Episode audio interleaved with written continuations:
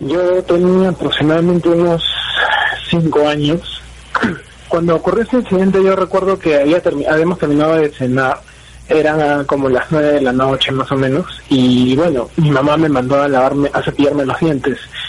Recuerdo claramente que estaba en el lavatorio del baño con el cepillo, con la pasta, cepillándome los dientes.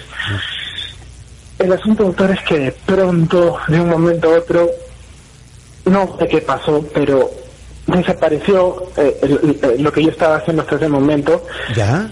Y, y simplemente amanecí o abrí los ojos y estaba al día siguiente, en la mañana, ¿Sí? en mi, en mi cama. Eh, Así. Eh, Fue, fue de un momento a De un otro. momento a otro, instantáneamente. Está, la- está la- un niño de 5 años está lavándose la boca en el baño y de repente ¡pum! estabas al día siguiente hecho en tu cama. Así es.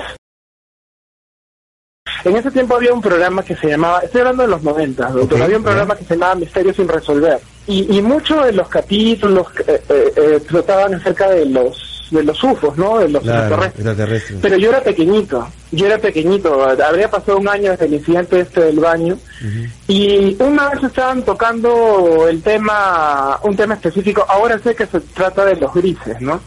Pero en ese tiempo, cuando yo era niño, no tenía la menor idea de qué se trataba. El asunto, doctor, es que empezaron a pasar imágenes de la apariencia que tenían estos seres.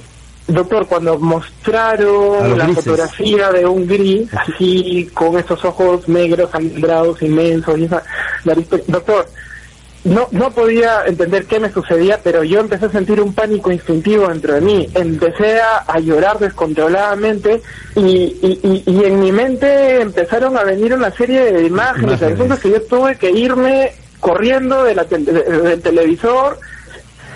Doctor, desde entonces yo yo reporto, te- o sea, tengo un pánico inexplicable muy fuerte a, a, a estos asuntos relacionados con, con extraterrestres, con seres, Eh, sobre todo grises. Claro, Ernesto, eh, solo te quiero hacer una sola pregunta.